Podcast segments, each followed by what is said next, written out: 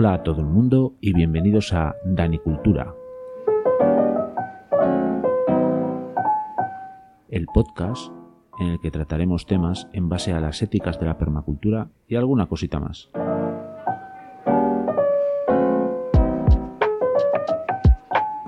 El proyecto nace en un canal del YouTube del mismo nombre, Danicultura. Te invito a que te suscribas.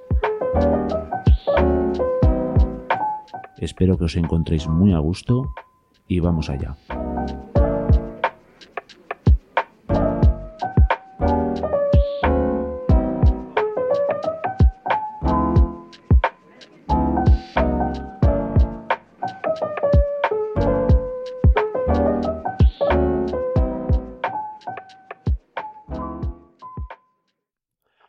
Hola a todo el mundo y bienvenidos a un nuevo episodio del podcast Danicultura. Este podcast que ya va cogiendo, ya va cogiendo cierto recorrido y cierto historial. Ya voy publicando varios episodios y parece que yo voy recibiendo un, como se suele decir, un feedback bastante positivo. Parece que va gustando e incluso que va sirviendo, que es la idea fundamental de todo este asunto. Que además de gustar y de entretener, sirva para algo. Y, y para mí eso es algo, la verdad, que me hace sentir muy bien, os lo tengo que reconocer. Pero no por nada en especial, sino precisamente por eso, porque como la idea de todo este proyecto de divulgación que es Dani Cultura, em, pues es eso, para divulgar, como, como su propio nombre indica, pues para mí es lo más importante, que sirva, que todo esto sirva. Y si me estás conociendo ahora mismo porque por lo que sea el algoritmo de tu plataforma de podcast favorita te ha conducido hasta este pequeño podcast de Dani Cultura, pues bueno, quiero decirte desde ahora que todo esto surgió en un canal del YouTube, que ahí sigue, ahí sigue y sigo activo, quiero decir. Lo voy haciendo a la vez que este, que este podcast. Y ahí sigo. Entonces, si has llegado hasta aquí, es que seguramente haya temas en el canal del, YouTube que estoy seguro que te interesan. Ahí hablo pues de muchas cosas en base pues a un huerto en principio, pero bueno, voy tocando diferentes palos. Todos ya sabéis, pues en base a las éticas de la permacultura, que como siempre aprovecho, os las voy a colar aquí. Cuidado del planeta, cuidado de las personas y un reparto justo. Para mí son éticas muy importantes porque pueden ayudarnos a todos pues a tener un mundo bastante mejor. Y como digo, ahí en el YouTube pues hablo hablo de este tipo de cosas y seguramente te gusten si has llegado hasta este pequeño podcast. Además, eh, si quieres dar un paso más eh, e, indagar a ver cómo va esto de la, de la, de la pequeña o para mí gran comunidad de, de Dani Cultura, puedes ir al Telegram y allí también hay un canal de Dani Cultura en el que, bueno, hablamos entre todas y entre todos, aprendemos un montón de cosas y está muy guay, a mí me mola. Y que de hecho es una de las cosas que más me ha sorprendido de todo este proyecto de Dani Cultura. El Telegram como nos ponemos un poco el día, al día entre todos, pues está fenómeno. A mí me encanta la comunidad que hay ahí en el Telegram, que al final es compartida entre el, podcast, el YouTube, todo.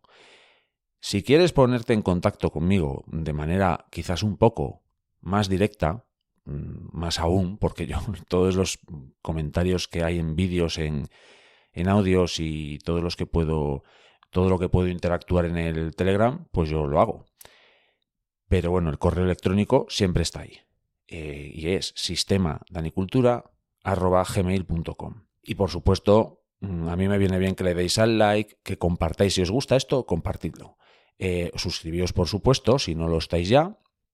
Y si además queréis dar un pasito más apoyando de manera económica el proyecto, en el iBox, por ejemplo, lo podéis hacer en el botón azul de, apoyar o algo así creo que pone.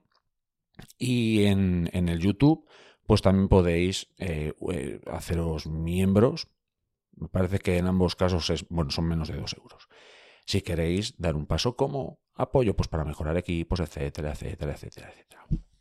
Y sin más dilación, que bueno, yo creo que en la portada, porque esto lo estoy haciendo, ya sabéis que yo voy hablando y después pues ya veré cómo, eh, cómo titulo el audio o el vídeo en cuestión.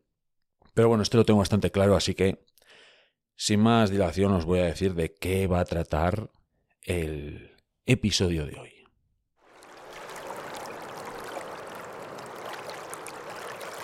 Y es que efectivamente hoy vamos a hablar del el líquido elemento de agua. Y es que al final es un tema que todos tenemos entre nosotros, entre nosotras, aquí delante, ahí detrás, a un lado, al otro. Me da igual, como diría aquel. Pero el agua, ¿cómo puede ser que dos moléculas de hidrógeno y una de oxígeno sean tan absolutamente fundamentales en todo nuestro sistema, en todo nuestro mundo, en toda nuestra cultura, en todo. El agua está dentro, fuera, está por todos los lados rodeándonos.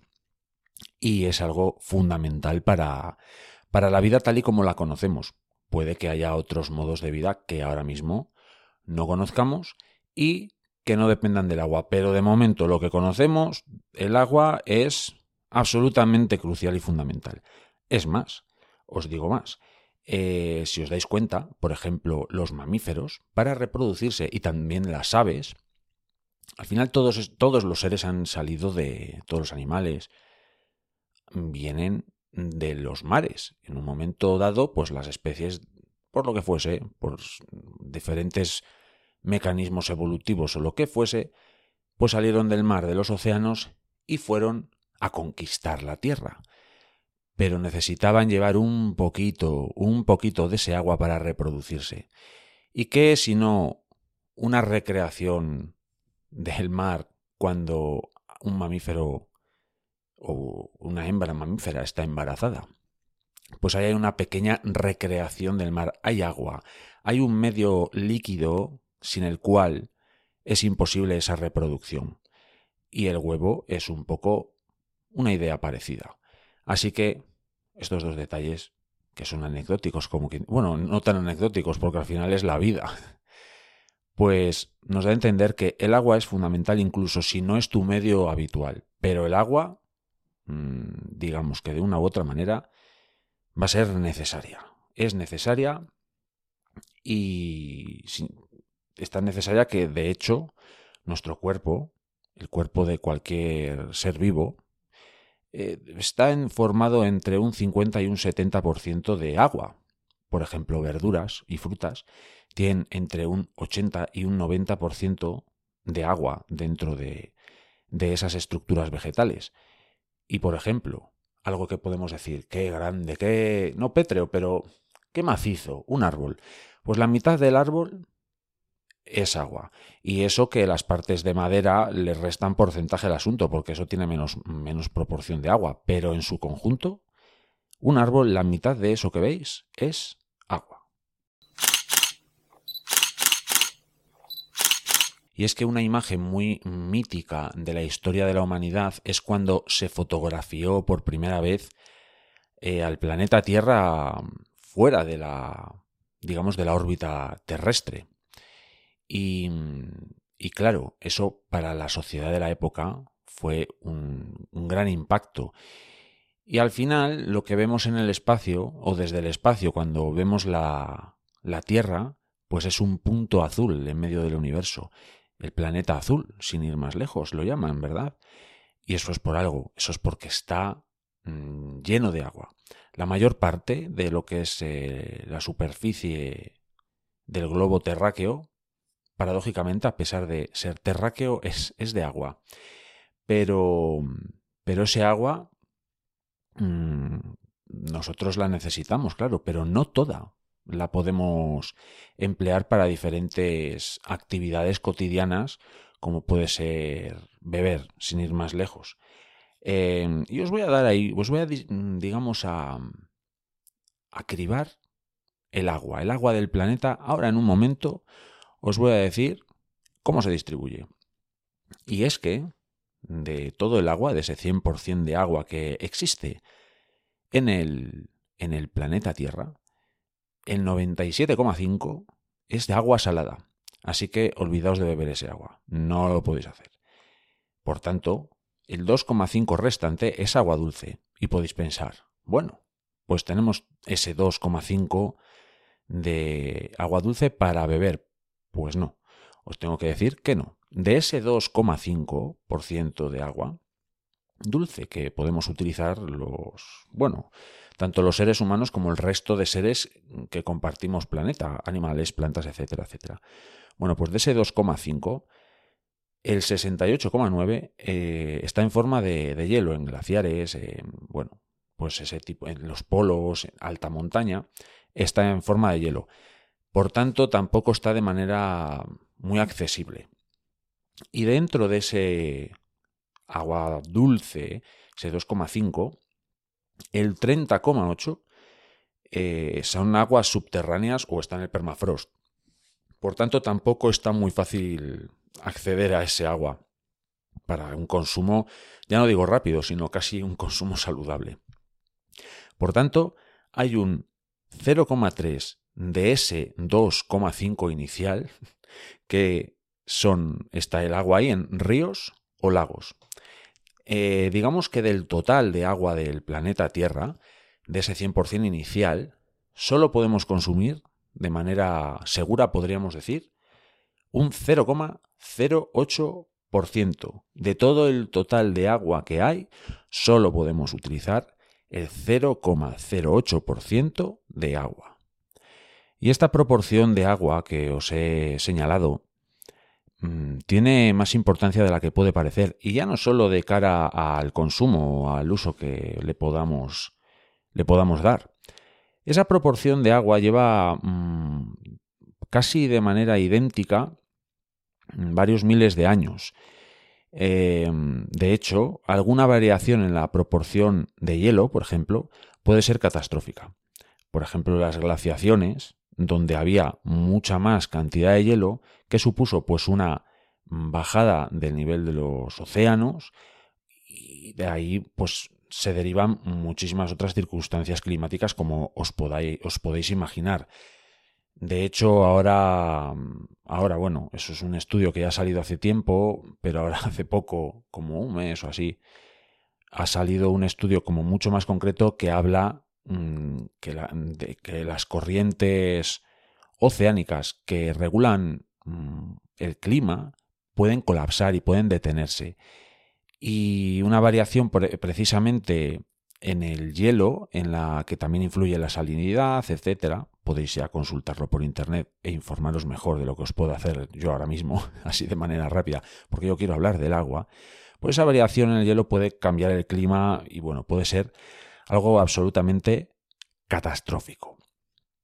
Pero vamos a centrarnos en ese 0,08% de agua de fácil acceso para el uso de animales y plantas, mm, dentro de los cuales se encuentra el ser humano, claro.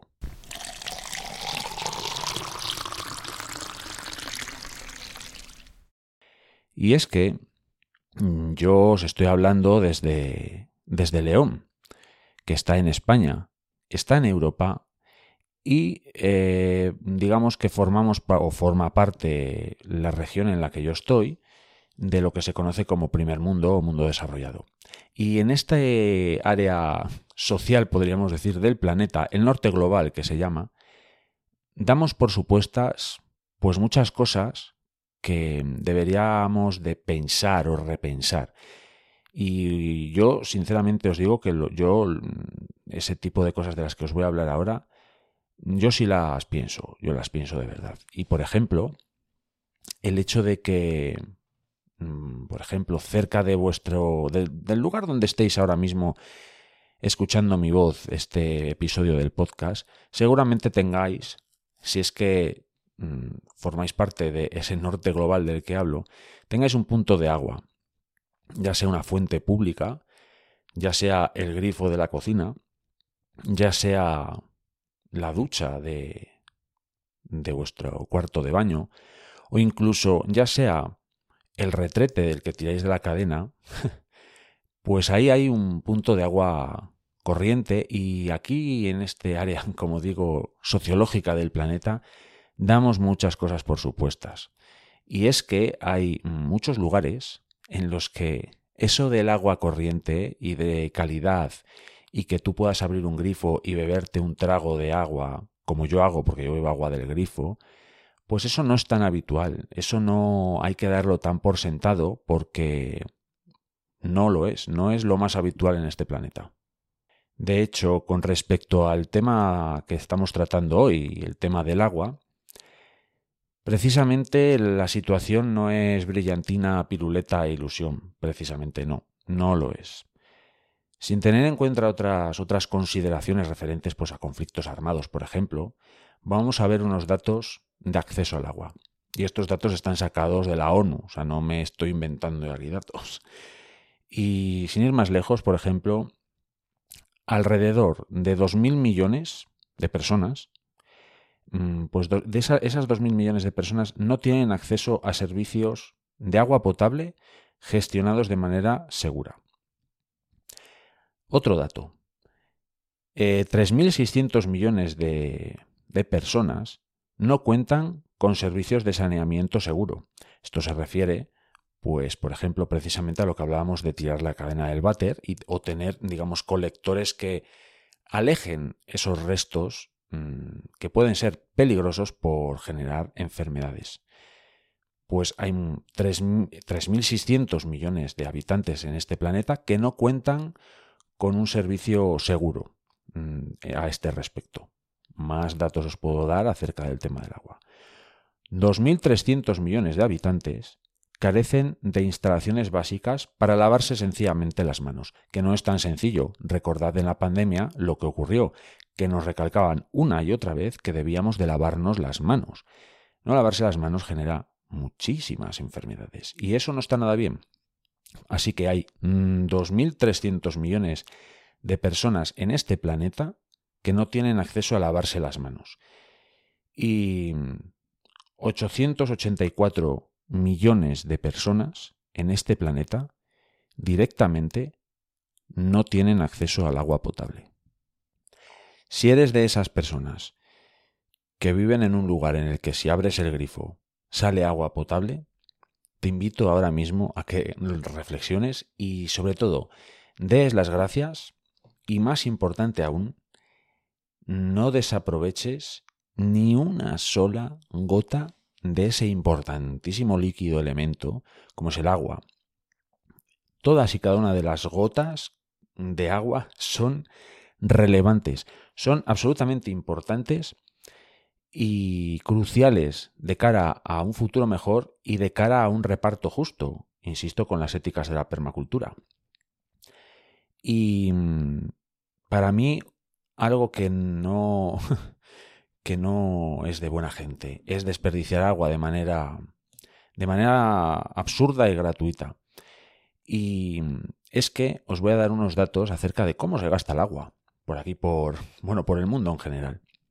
Así que según los datos que he encontrado en la página web de la Organización de las Naciones Unidas, en la ONU, y aquí estamos englobando en estos datos que os voy a dar todo el gasto de agua, no solo de los hogares. Ahí también entra dentro de, este, de estos datos que os voy a dar el consumo tanto industrial como, como relacionado con la agricultura, la ganadería, etc. Y vamos a abrir el top 7 de países que más agua gastan.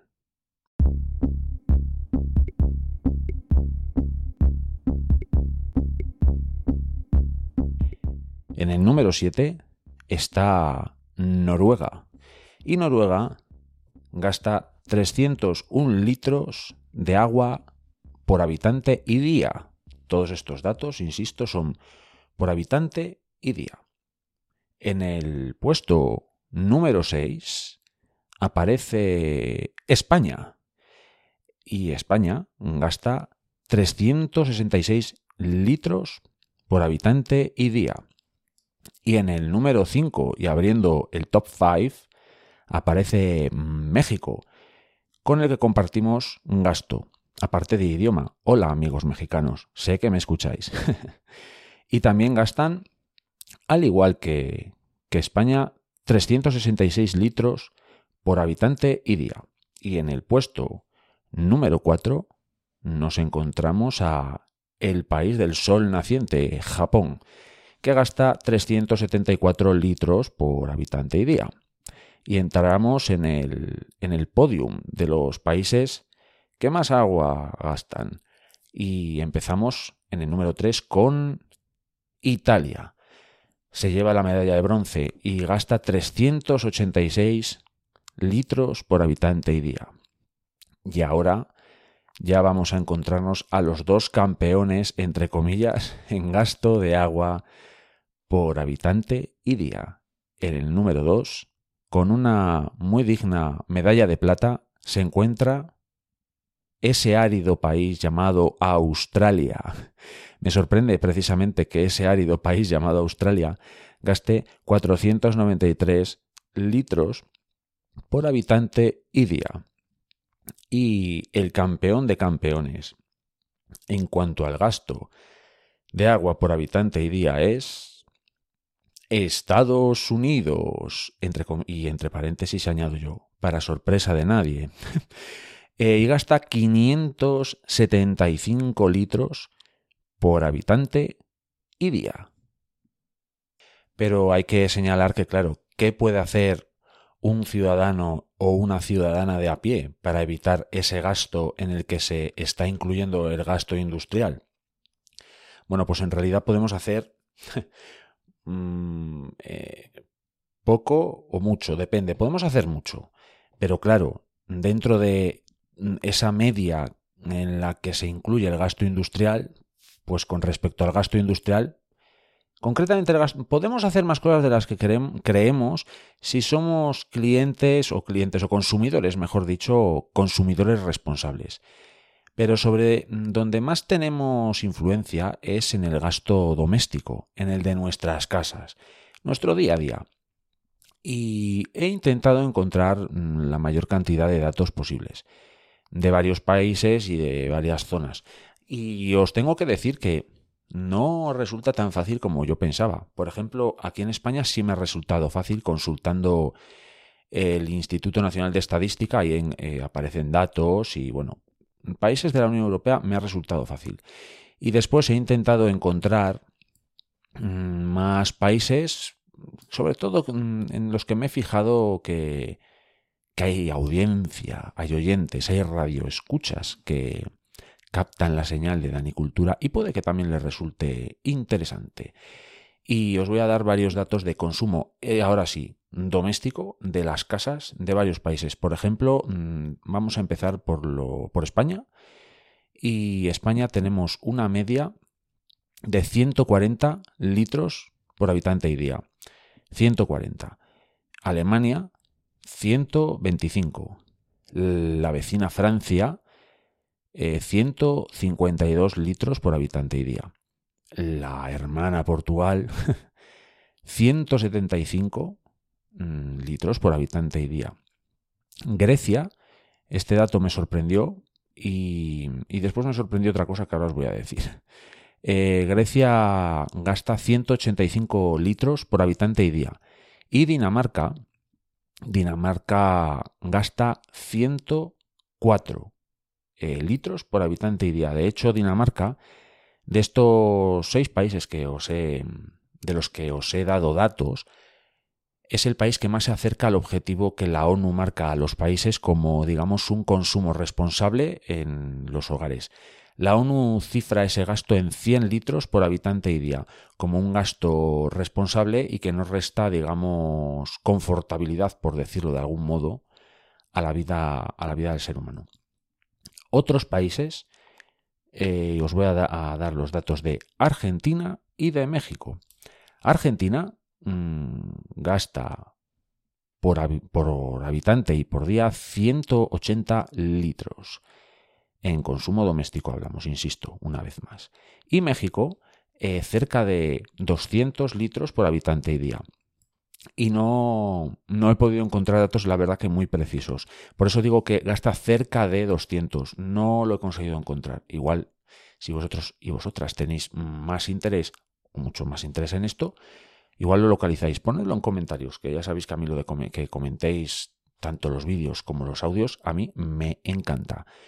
Eh, y así mm, puedo localizarlos porque la verdad es que no los encontré. Y lo que os decía de Grecia antes que me sorprendió, porque de manera inicial dije, vaya, la árida Grecia gasta 185 litros por habitante y día de agua. Y entonces lo comparé con Dinamarca y digo, ¿cuánta pluviometría, cuánta agua cae, eh, digamos, por metro cuadrado al año en Grecia y en Dinamarca? Voy a ver cuánta diferencia hay. Pues me sorprende que no hay tanta diferencia. Eh, en Grecia mmm, caen 600 42 litros por metro cuadrado al año y en Dinamarca 650. La diferencia es de 8 litros sencillamente. Mm, me sorprendió. Yo pensaba que iba a haber mucha más diferencia. Ese es el dato que os doy curioso.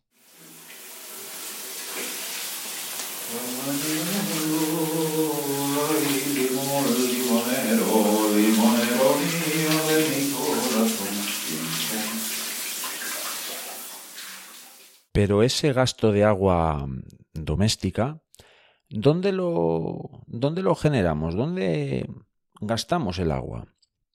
Mm, bueno, pues mm, voy a daros más datos, quizás esté quedando un capítulo de muchos datos, pero es que creo que son importantes para que todos, digamos, mm, tengamos una, una panorámica general de cuál es el gasto. Es como se dice en los diseños de permacultura, un mapa base en base a ese mapa base tú haces un diseño posterior para mejorar según qué cosas. Pues estos datos que os estoy dando serían como el mapa base del gasto de agua que tanto en los hogares como por países se genera. Y en base a ese mapa base, pues podemos empezar a, a poner coto a cierto gasto que igual podemos evitar. Y por tanto, en el gasto doméstico de, agua, os voy a poner, eh, os voy a decir dónde, mm, cómo se gasta, vamos, ese agua. Y claro, no voy a ir país por país. Vamos a centrarnos ahora mismo en España. Pero en los demás países no creo que sea, no creo que sea muy diferente. Y estos datos los obtuve de la Fundación Aquae. Y por ejemplo, lavar la ropa, y entiendo que aquí se refiere esta fundación a lavar la ropa con la lavadora, el gasto eh, supone entre 60 y 100 litros de agua por cada vez, por cada lavado. Mm, ahí ya interviene pues el tipo de lavadora, el programa que se utilice para lavar la ropa o lo que sea. Después, eh, limpiar la casa supone entre 15 y 40 litros.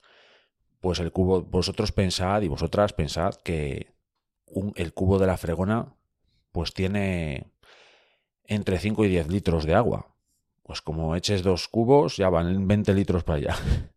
Así que vosotros tened en cuenta todo esto para, para después, digamos, hacer una auto, pues una autorregulación posterior y, un autoanálisis para ser críticos con nosotros mismos. Yo el primero, de en qué podemos mejorar. Vamos a seguir con este mapa base permacultural que es el gasto de, de agua doméstico. Y por ejemplo, fregar los platos, los cacharros, a mí este dato me ha sorprendido y no lo sé, porque habrá gente que... Porque yo he preguntado a, a cierto entorno mío y me han dicho que han visto a ciertas personas fregar los platos con el grifo dado constantemente. Yo hay cosas que alucino. Pero bueno, fregar los cacharros aquí en esta fundación eh, dicen que son 100 litros. 100 litros cada vez que friegas los cacharros. A mí me parece una barbaridad. Pero bueno, ahí está el dato.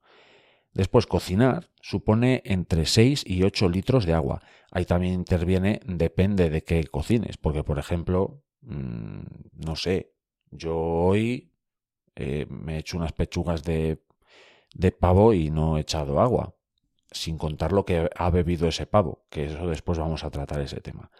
Por ejemplo, eh, la ducha, punto crítico en la cuestión del gasto de agua. La ducha supone entre, 30, entre 35 litros y 70 litros. Ahí depende, por supuesto, mucho el tiempo que le echemos a esa ducha.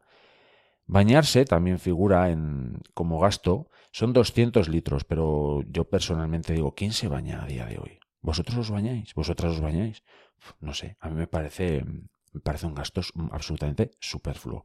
Pero vamos a continuar porque ahora nos encontramos con el tema del cepillado de los dientes. Y claro, si te cepillas los dientes con el grifo dado, que también me parece criminal hacerlo, serían 30 litros cada vez que te cepillas los dientes. Y si lo haces con el grifo cerrado, supone un litro y medio. Mirad la diferencia. Si es que Mm, vosotras y vosotros sois del colectivo de personas que se lavan los dientes con el grifo dado, mm, mirad si ahí tenéis un punto de ahorro importantísimo.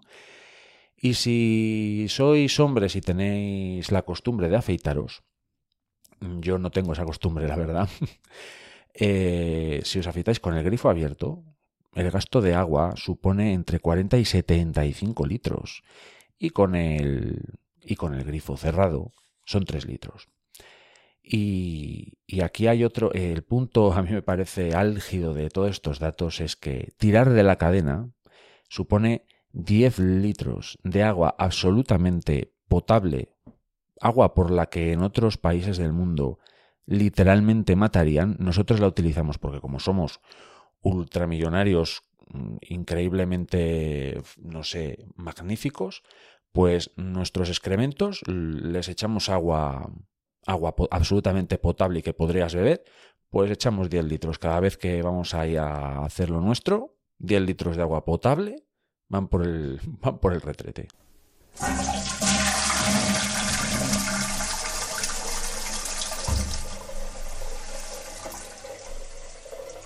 Y uno de los datos también muy importantes que debemos de tener todos y todas metidos en la cabeza es que Mm, cada 5 segundos que tengamos abierto el grifo, eso supone un litro de agua que se pierde por, por las cañerías. Quedaos con ese dato. 5 segundos supone un litro. Así que ahora cada vez que abráis el grifo, por favor, mirad a ver cuánto tiempo de, de grifo está abierto de manera superflua. Pero hay otro dato muy revelador que quizás en estos estudios de, gasto de agua no se tienen en cuenta, pero yo mm, os lo voy a exponer para que hagamos entre todos y entre todas una reflexión muy profunda, cada uno en nuestras casas, para no alargar mucho el capítulo, porque esto daría para alargarlo hasta la eternidad. Por eones podríamos estar alargándolo.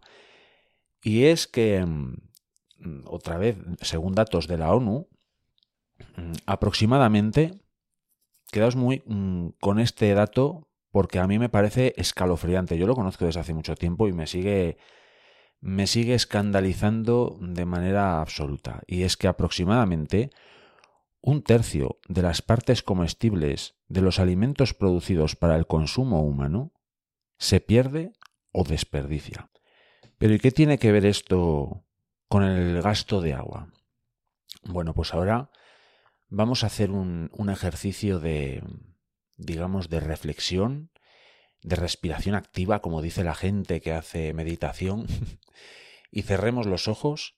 E incluso hay muchos de y muchas de vosotras que no, que no hace falta que hagáis este ejercicio de reflexión porque sé que me escucháis mientras, mientras hacéis vuestras actividades en vuestros huertos. Bueno, pero si no estáis en el huerto, cerrad los ojos e imaginaos vuestro huerto con varios bancales o varios surcos como lo hayáis decidido diseñar. Tenéis incluso frutales, tenéis, bueno, muchas verduras, muchas frutas. Imaginad durante todo un año mm, la cantidad de jaulas de deliciosos productos Mm, que os habéis afanado en, cuidar, en mantener perfectos, tener ese, ese suelo cargado de vida, lleno de materia orgánica que retenga tanta y tanta agua y obtenéis esos deliciosos frutos. Bueno, pues un tercio de esos frutos que tanta agua os ha llevado para bueno, pues para darles esa vida, pues los va se van a desperdiciar o se van directamente a tirar.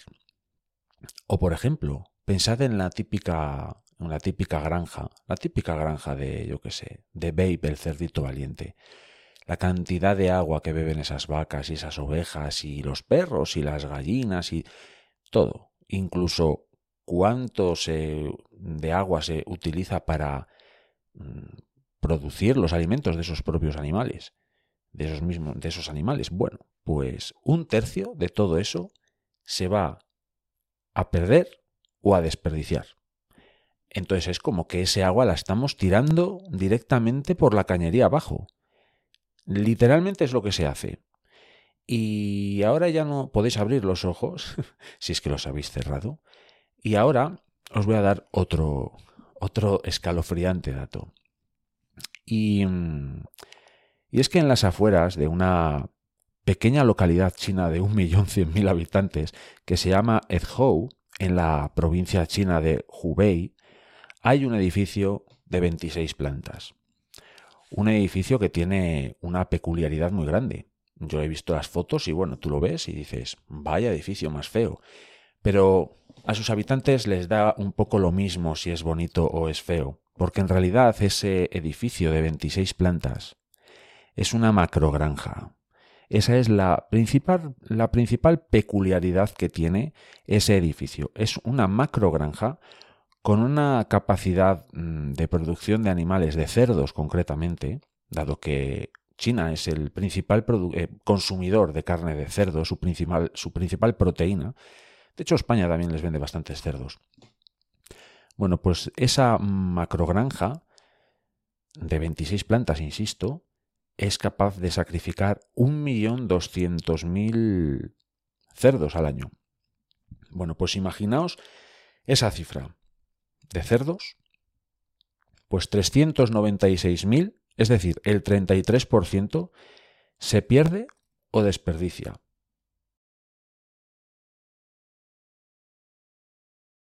Por tanto, también se pierde y se desperdicia todo lo que han bebido esos 396.000 cerdos que se pierden o desperdician. Y digo más, todos los cultivos que se han tenido que sembrar y mantener, regar de manera seguramente abusiva, incluso extrayendo aguas del subsuelo, que eso es criminal, todo ese agua que se ha tenido que utilizar para esos cultivos de alimentación animal, pues un tercio también se ha perdido o se ha malgastado. Y así podríamos seguir y seguir. Así que el gasto hídrico que supone esa pérdida de un tercio de la alimentación y de los productos alimenticios y alimentarios de, del planeta son un gasto de agua, por no hablar de otro tipo de gastos, como por ejemplo el gasto en diésel, el gasto en mm, muchísimas cosas, en tierra, en suelo, lo que sea. Pues un tercio se pierde. Por tanto, este dato a mí me parece absolutamente, absolutamente escandaloso y nos debería de hacer reflexionar a todas y todos. Porque aquí es donde también, aparte de en el ahorro que después vamos a tratar, que podemos ejercer eh, en nuestros propios hogares, el hecho de ser un consumidor responsable, por supuesto no tirar comida y cosas así, también mm, pueden generar eh, un ahorro un ahorro de agua absolutamente crucial, porque es que vuelvo a daros uno de los datos con el que iniciábamos este episodio. 884 millones de personas directamente no tienen acceso a agua potable. Y nosotros, sin embargo, tiramos la cadena del váter con agua potable, tiramos un tercio de los alimentos mm, pues directamente a la basura con el gasto de hídrico que eso supone. Así que debemos de reflexionar. Pero mm, el remate de este, de este episodio del podcast de Danicultura tiene que ser un mensaje de esperanza y positivo. Y vamos a ver, a partir de ahora, mm, pues vamos a intentar buscar entre todas y entre todos estrategias de ahorro. Y ahora es cuando vamos a mandar ese mensaje positivo al mundo. Sin embargo, siento deciros que ese mensaje positivo que quiero transmitir para rematar este, este duro episodio de afrontar, porque el agua es algo tan importante que se malgasta de tal manera que es realmente duro, duro de afrontar. Pero, como os digo, el remate tiene que ser positivo y, un mensaje que sirva, que sirva para que cada uno, cada uno de nosotros y cada una de nosotras, pues podamos ejercer y tener cierta influencia en un mejor uso de ese agua. Pero como os digo, lo primero que os tengo que decir no es positivo. ¿Por qué? Porque mm, he encontrado una noticia eh, en la web de Radio Televisión Española del 23 de febrero, pero del 2023.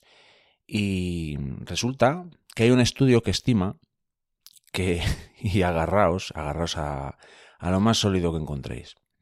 Cada año por fugas y averías en la red de suministro mm, en España, solo hablamos de España ahora mismo, pues se pierden más de 700.000 millones de litros de agua.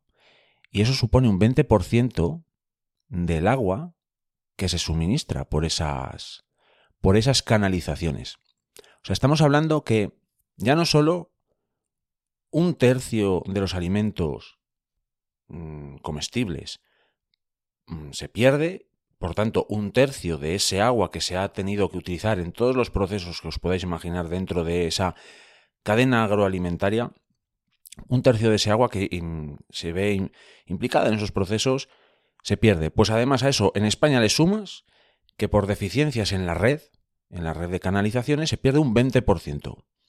Pues a mí me parece que algo que se debería de afrontar es este 20%, dentro de probablemente uno de los países más secos de la vieja Europa, y peor que puede que se ponga con el tema de la sequía y la y digamos mm, pues la desecación ya de, todos nuestros ambientes cercanos a consecuencia del, del, caos climático, y hay que hablar más que de cambio del caos climático, pues me parece una cifra, el 20%, este 20% de pérdida de agua por las canalizaciones defectuosas, que debería de darnos vergüenza.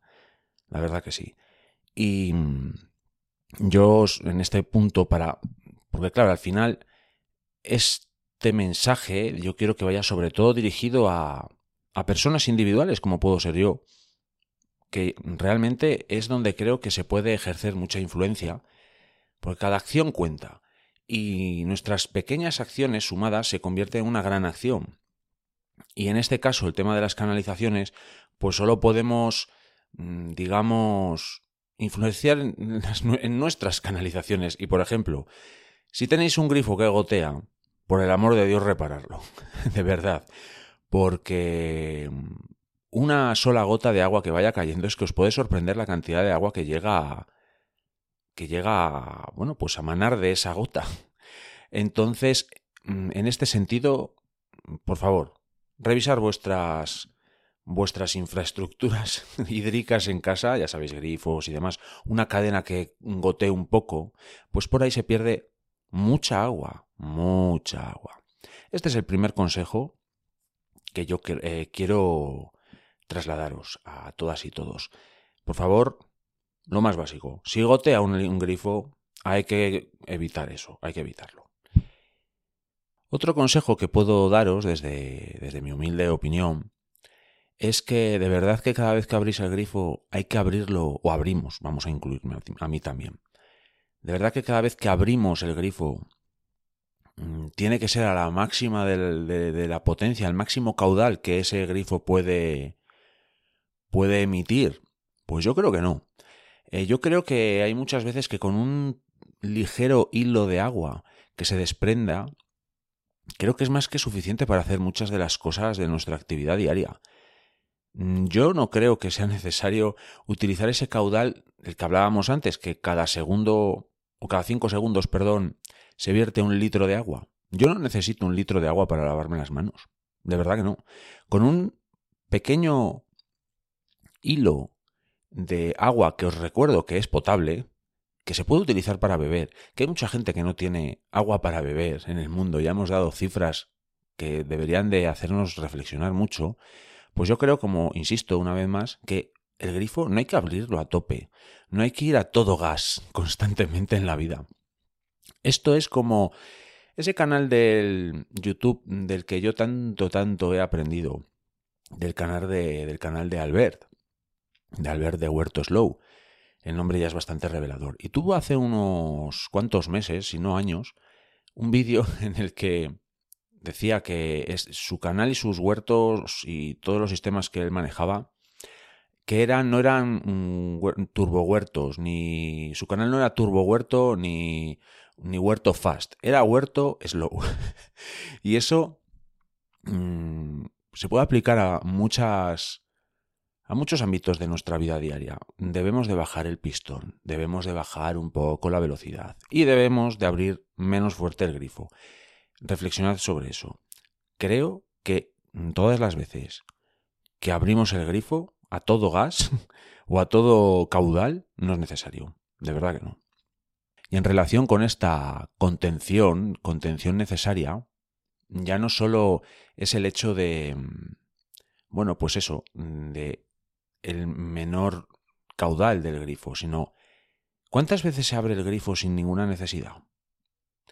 Y esto mm, lo puedo lo puedo ligar a si me habéis oído alguna vez hablar tanto en el canal del YouTube Danicultura como en alguno de los episodios que he ido grabando aquí en el podcast, yo soy un poco decrecentista. Creo que para que mm, la especie la especie humana, eh, y, o, podríamos decir que nuestra, pues nuestra civilización, la única esperanza que tiene es de crecer, de crecer en consumo.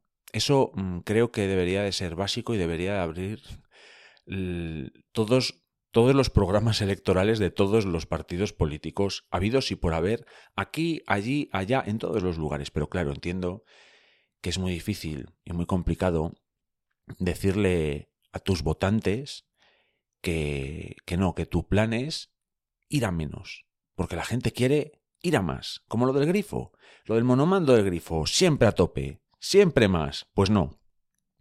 Creo que en este caso, en el agua, por no ampliar tanto el debate ahora mismo del tema decrecentista, aunque algún día tendré que hacer un programa acerca de ello, pues creo que mm, debemos de mesurar nuestro gasto de agua, esto es evidente y sobre todo hacer una pues un autoanálisis de nuestra de nuestro gasto de agua. ¿Cuántas veces mm, usamos el agua que no es necesario, que de verdad que no lo es? Y por ejemplo, os voy a poner un claro ejemplo, porque es uno de los puntos que habíamos hablado antes de mayor gasto doméstico, como es el tema de la ducha. Em, yo os puedo decir que si por algo destaco, bueno, puedo destacar por varias cosas. Puede que igual, alguna, alguna mala. no lo sé, eso tendría que decirlo la gente de mi alrededor. Pero una de las cosas por las que siempre he destacado es por mi higiene. Yo soy un chaval limpio. y os voy a decir que desde hace ya un tiempo em, he renunciado a alguna ducha. Alguna ducha que me daba sin necesidad. Os lo puedo decir y sé que es un poco tabú aquí en el mundo occidental. Oh, ¿no te duchas todos los días, Dani? Pues no, no me ducho todos los días. No, no, me, no lo hago y no tengo miedo en reconocerlo. Y falta todavía una persona que diga que tengo un problema de higiene. De verdad que os lo digo, ¿eh? Porque hay veces que nos duchamos prácticamente por puro ocio. Por puro ocio. ¿A quién no le gusta? A ver, ¿a quién no le gusta ducharse con una, eso, un, un grifo de ducha, con un chorro bien potente? Y bien caliente y mucho tiempo. Pero ¿cómo vamos a, vamos a ver? Vamos a analizar eso. Analizad esto que os he dicho. Mucho tiempo, un grifo abierto a tope y encima bien caliente para que eche, para que gaste bien de gasoil, bien de gas, bien de lo que, de electricidad o lo que sea. Pues la ducha es un punto muy crítico en nuestro gasto cotidiano de, de agua. Y eso deberíamos de pues de crecerlo. Hay que ducharse menos, amigos y amigas. Así os lo digo. Creo que ahora pues a mucha gente le estará explotando la cabeza. Oh, Dani tiene un problema de higiene. pero os aseguro que no, no es el caso. No tengo ningún problema de higiene. Pero mm, yo hay duchas a las que he renunciado. Y digo más. Mm, yo hago mucho deporte. Y hay veces, claro, mm, pues hago sudo y, me ducho, por supuesto. Insisto, no tengo ningún problema con la higiene. Pero esas duchas, ¿de verdad que necesito ducharme ahí 15 minutos? Bien de calor y todo eso, no.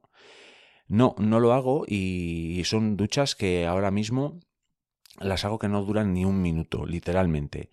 Eh, ¿Soy un ser de luz que siempre ha hecho eso? Pues no. He ido madurando en este sentido, he ido madurando en mi gasto de agua, os lo puedo asegurar porque, mm, como os digo, yo no soy un ser de luz. ¿eh?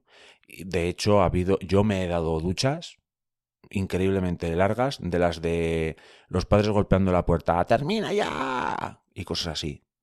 Eh, de lo cual me arrepiento mucho a día de hoy. Pero como digo, he ido mm, madurando en este sentido en el gasto de agua, como en otras, otro tipo de cosas.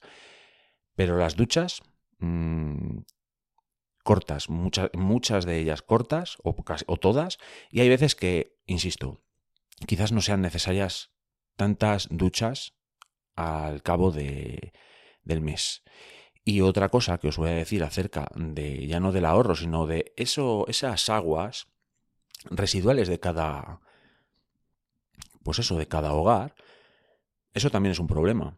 Gestionar ese tipo de aguas por parte de las depuradoras municipales, en el caso de que haya depuradores, depuradoras municipales, porque insisto una vez más, en el norte global damos por supuestas muchas cosas, pero hay muchas veces en muchos sitios, e incluso dentro del norte global, que el agua que ensuciamos va tal cual a un río, sin ningún tipo de depuración. Que lo gestione la naturaleza, ¿verdad? Porque somos una especie que lo está abordando. Lo está abordando, desde luego que sí. Bueno, pues mm, en permacultura siempre pues hay, podéis investigar lo que queráis. Hay muchos sistemas pues de depuración de aguas y tal, muy, desarrollados, que si, ¿cómo deciros? Pues a través de como diferentes meandros se hace, por ejemplo, en un patio, imaginaos un jardín, que en el medio pasa como una canalización que, por la que va agua. Agua residual, que ahora os explicaré un poco más acerca del tema. Agua residual y por ahí se hace como unos meandros, los típicos meandros que estudiamos en el Colegio de los Ríos, pues así. Y ahí se echan diferentes plantas, o sea, se echan, se ponen diferentes plantas para que crezcan, que son plantas especialmente pues filtradoras de agua y así se depura pues esas aguas grises que ahora os pasaré a explicar lo que son y ese agua pues se puede utilizar para regar frutales, para regar un huerto, etcétera, etcétera, etcétera. Bueno, pues yo siempre creo que mm, el primer paso antes de llegar hasta este punto es que las aguas no se ensucien tanto. Cuanto menos sucia mandemos el agua fuera de nuestro sistema, mejor para todos, para el planeta, para la gestión de ese agua, para todo, para todo, para todo. ¿Y a dónde voy con todo esto? Pues por ejemplo que precisamente en muchas duchas, en algunas duchas de las que yo me doy, no uso jabón. Porque no es necesario siempre, siempre utilizar jabones y diferentes productos químicos que al fin y a la postre van a acabar en el medio ambiente. No siempre es necesario eso, de verdad que no.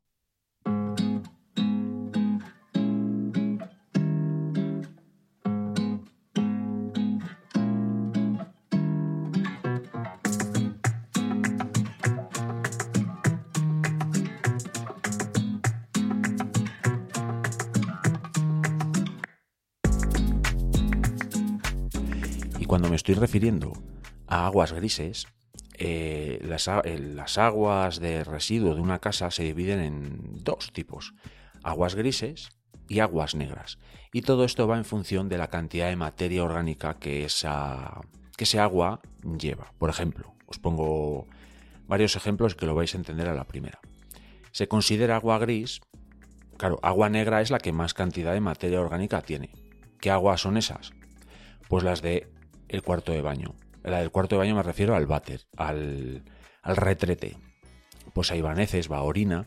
Es una carga de materia orgánica que es muy elevada dentro de ese agua, de residuo. Y entonces se considera agua negra. ¿Qué se considera agua gris? Pues por ejemplo, si os laváis las manos porque las tenéis sucias, eso podríamos considerarlo agua gris. Aunque, por ejemplo, el agua de fregar que muchos sitios que se habla de permacultura y de este tipo de sistemas las consideran aguas grises, pero hay veces que al fregar, eh, al, pues a las cañerías, eh, le echamos mucha cantidad de materia orgánica. a limpiar los platos, a limpiar las ollas, las cazuelas, las sartenes, pues ahí va una carga de materia orgánica que a veces es incluso superior a la del váter, por mucho asco que nos dé lo que sale del váter. Entonces, mm, otro consejo para ensuciar menos el agua es que limpiéis bien los platos y las cazuelas y demás eh, antes de empezar a fregarlos. Incluso es mejor que con un papel retiréis todo eso y lo echéis a la compostera o a la vermicompostera o a la basura de orgánico mm, antes que echarlo a pues eso al grifo. Es preferible, de verdad que sí, porque si no esas aguas también acaban siendo aguas negras y son cada vez más difíciles de gestionar por parte de las depuradoras y demás. Así que vamos a intentar que las aguas de desecho tiren más a blanco que a negro.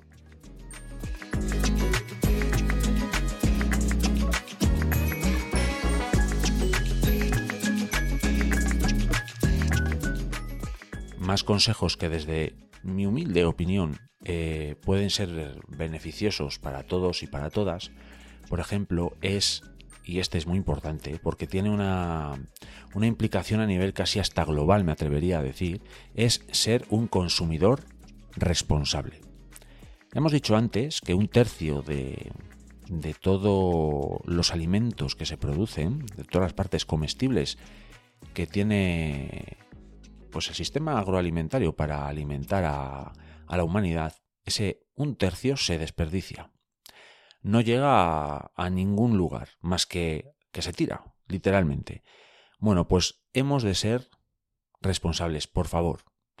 No tiréis nunca ningún ningún alimento. De verdad que no, eso es eso es prácticamente criminal. No se puede tirar ningún alimento y además, en la medida de lo posible, bajo mi punto de vista y esta es mi opinión, pero es un consejo que os doy, debéis de intentar siempre que podáis buscar mm, hacer un consumo local.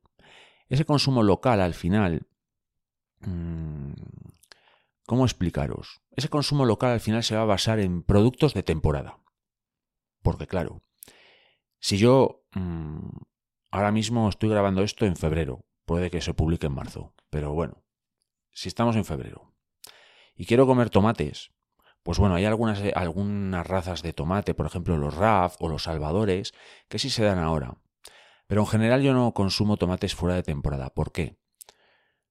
Porque mm, la cantidad de agua que necesitan esos tomates para, para, sacar, vamos, para sacar adelante esa producción de tomates, pues será en un invernadero, será lejos, desde luego lejos de León, que ahora mismo tiene el clima apropiado para, pues para, los, para el cultivo de los tomates. Y si yo mm, hago un consumo responsable, pues debo de ir a, a comprar, a consumir productos de temporada. Que no os quepa ninguna duda que, que consumiendo productos de temporada, primero va a ser una producción más local y segundo va a ser más racional con el gasto de agua. Eso sin duda. Por no hablar de que si ahora mismo, ahora mismo en, en España tenemos un problema en Doñana, porque todos ahora sabemos, todos ya lo podemos saber, porque antes podemos decir, ay, no sabía, no sabía. Bueno, ahora ya todos sabemos que eh, para la gran producción de frutos rojos que se hace por aquella zona de España, en Huelva y demás, se, digamos, se extrae eh, agua de, la, de las capas subterráneas, agua subterránea, que está secando Doñana. Pues ahora todos lo sabemos. No podemos hacer un uso abusivo de ese tipo de productos. Yo no os digo que no compréis fresas nunca y soy un rancio y no, no, un arándano, quítate eso de la boca. Pues no, no estoy diciendo eso.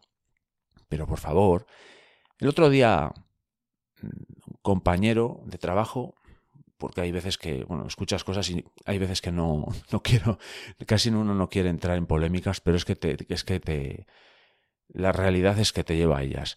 Y claro, me comentaba que, Buah, yo es que los arándanos, buah, tres o cuatro, tres o cuatro bandejas me como al día. Digo, madre mía, así estamos. Entonces, claro, eso no es ser un consumidor responsable. Consumidor responsable, pues sí, aprecia un arándano, pero no se pone a comer arándanos no sé, como, como, como un loco. No, no, eso no se puede hacer. Tenemos que ser responsables. Y ser responsables, un consumidor responsable, para empezar, es un consumidor informado. Y si además eres un consumidor eh, informado, tienes que ser, ahí es donde sobre todo empieza la responsabilidad. Si sabes que en esa zona de España se está sobreextrayendo agua, por favor, no, no lo consumáis en demasía, no digo que nada, pero hombre, tanto no. Y ahora alguien me dirá, ya hombre, pero sobre todo eso es para regar campos de golf. Y yo, yo no juego al golf, a mí eso me da igual, eso es de ricos. Y además, mm, nadie me va a quitar a mí de comer fresas. Bueno, pues hay que ser responsables. Hay que ser responsables y cada, insisto, cada acción tiene su importancia. Cada acción cuenta. Por favor, no consumáis cosas que sabéis que son, que se están generando pues malas praxis, por favor. Y otro consumo mm, que tenemos que moderar, sin duda, es el consumo de carne. Mm, sin duda, hay que moderar ese consumo. El gasto de agua eh, para la producción de carne es abrumador, porque tenéis que tener en cuenta que el propio ganado, las aves o lo que la carne que sea, eso ya bebe agua, ya tiene un gasto de agua en sí mismo. Pero es que además para alimentar a esos a esos animales. Hay que mm, sembrar mm, y producir muchos alimentos para ellos. Insisto, nunca se os olvide que un tercio de todo eso se va a la basura. No entra dentro de la cadena de alimentación del ser humano. Es que encima es que es esa. Entonces, mm, un consumo demasiado grande, demasiado elevado de, carne, es un gasto inequívocamente mayor de, agua. Así que, por favor, eh, se puede comer menos carne. En mi caso, por ejemplo, yo carne como poca. Yo no soy vegetariano ni soy vegano. Respeto mucho la decisión de cada cual. ¿eh? Eso yo no digo nada. Sin embargo, em, yo como poca carne. Mi consumo en carne es poca. Eh, consumo mm, otro tipo de proteínas también, como legumbres, por ejemplo. Las, legumbres vegetales, o sea, las proteínas vegetales son de un valor extraordinario. Eh, además, si por ejemplo somos ese tipo de consumidores responsables, sabemos que las leguminosas fijan nitrógeno en el, suelo y dejan mejor el suelo eh, por donde pasa una leguminosa que antes de que estuviese esa, leguminosa. Por tanto, pues yo intento consumir legumbres, por ejemplo, como sustituto a esas a esas proteínas. Y si pueden ser legumbres mm, de cerca de, León, por ejemplo, de La Bañeza, que es un lugar muy clásico de, de producción de legumbres, pues mejor. Y insisto una vez más, el tema de la carne a nivel general hay que moderarlo. Y digo más, eh, hay carnes y hay carnes. Por ejemplo, no podéis esperar que la calidad tanto de la propia carne en sí como de la propia producción de esa carne, no podéis esperar que sea la misma una carne que todos sabemos cuáles son, pues una carne mala, que, que, carne mala, carne mala que, está, que es ultra barata, está ultra procesada, encima esa es otra, pues esa carne Mm, ni los animales han estado en buenas condiciones, por mucha regulación que haya al respecto. Los animales no han estado en buenas condiciones. Seguramente haya habido un gasto de agua absolutamente criminal. Tendrá productos químicos los que quieras y alguno más. Conservantes, los que quieras. Como está procesada, venga plástico en el proceso. Pues igual es mejor comer menos carne, pero de mejor calidad. Es que es más cara, Dani. Ya, ya. Yo no soy rico, ¿eh? A ver si me estáis entendiendo. Yo prácticamente soy un miliurista, a ver si me estáis entendiendo de lo que estoy hablando. Pero yo si como carne, procuro que sea de calidad y procuro que sea de cercanía. Lo que pasa que, por ejemplo, carne roja igual como una vez cada dos meses. Yo qué sé. Igual pasa más tiempo y, como y no todavía no he comido un buen entrecot, por ejemplo. Yo tiendo a comer más carne de ave, más de pavo, más de, de pollo, cosas así.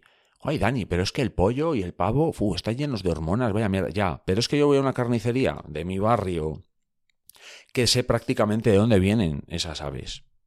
Siempre van a tener un proceso, no soy bobo. sé que todo tiene sus aditivos y sus historias, pero mm, en la carnicería del barrio, a Tomás concretamente, yo a Tomás le puedo preguntar mm, perfectamente de dónde viene esa carne. Creo que pueda seguir hasta la trazabilidad.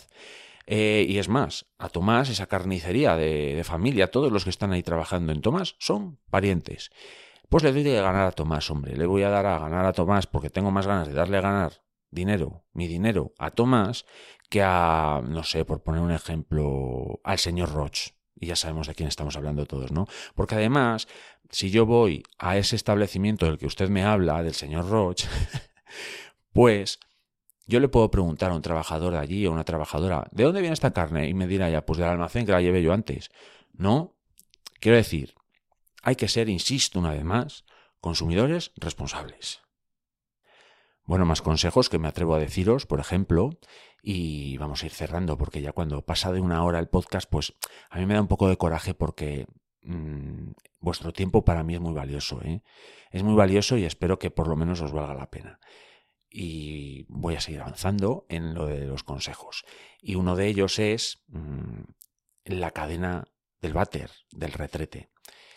Es que son muchos litros los que se pierden por ahí, ¿eh? Sí, sí, son muchos litros.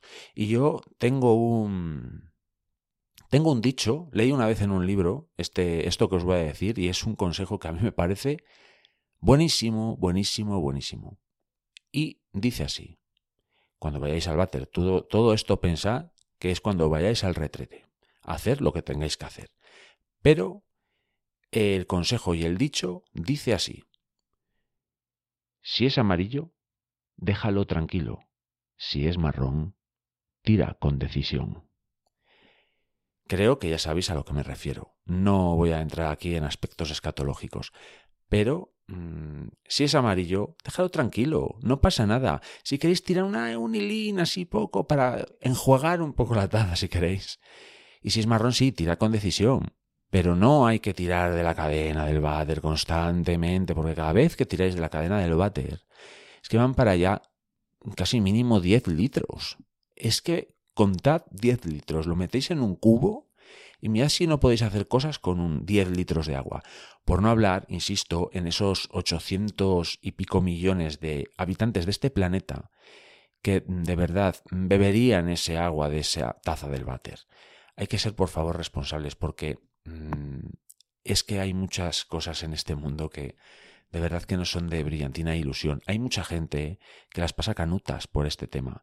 Y nosotros, mmm, en este primer mundo, en este norte global, mmm, que tiene la enorme suerte y ventaja de estar donde está y, y, esto, bueno, que a mí muchas veces me da, es que me da vergüenza ese gasto que tenemos teniendo en cuenta esas otras realidades que hay. hay que ser, es que hay que ser responsable y que ser consciente eh, de que en este mundo pasan cosas y que en este mundo está muy mal repartido. Y entonces hay que ser responsable. Por favor, eh, ser cautos con el consumo del agua. Bueno, y espero que el capítulo de este podcast no haya quedado un poco tremendista, ni haya quedado muy triste, y espero que os sirva. Mm, de verdad que me, me gustaría que le dieseis una vuelta al consumo que todos hacemos en nuestras casas, porque seguramente esa, audito, esa autoauditoría nos dé mucha información acerca de qué podemos mejorar. Eso es muy de permacultura. Una vez que tienes tu sistema implementado, hay que volver a hacer una observación, hay que volver a hacer un análisis y una implementación y así sin parar, y así sin parar, porque puede que pienses que ahora mismo lo estás haciendo bien o, o todo va fenomenal, o, pero seguramente haya ajustes que podamos hacer que mejoren tanto, tanto el planeta como las personas, como el mundo que vamos a dejar, ese reparto justo del que hablo. Y de verdad que espero que este, que este capítulo no haya quedado un poco triste, ni muy tremendista, ni muy alarmista. Sobre todo quiero que os quedéis con el... Pues eso, con el mensaje final de que podemos mejorar las cosas, que tenemos capacidad para hacerlo, que seamos responsables y seamos conscientes de lo que pasa en el mundo y que podemos, con las acciones de cada individuo, con las acciones individuales que podemos implementar todos y todas en nuestras casas, podemos mejorar mucho las cosas, muchísimo más de lo que nos hacen creer. Los cambios siempre vienen desde abajo y van hacia arriba y normalmente somos los de aquí abajo los que empujamos todo lo que hay arriba. Tenemos más poder y más fuerza de lo que pensáis, de verdad que sí. Así que nada, ese es el mensaje verdaderamente importante que quiero transmitiros. Cada acción cuenta y cada gota de agua, por supuesto que cuenta. Así que nada, gracias por vuestro tiempo. Os estoy muy agradecido. Recordad todos los medios mm, mediante los cuales os podéis poner en contacto conmigo, comentarios, el email, sistema danicultura.gmail.com id al Telegram, suscribíos en las plataformas de podcast favoritas a las que estéis suscritos, pues suscribíos precisamente a Dani Cultura, id al YouTube, uníos si queréis dar un pasito más apoyando económicamente al canal y sobre todo, sobre todo, sobre todo os estoy agradecido por el tiempo que me dedicáis. Así que un abrazo muy fuerte y nos vemos en el siguiente. Chao.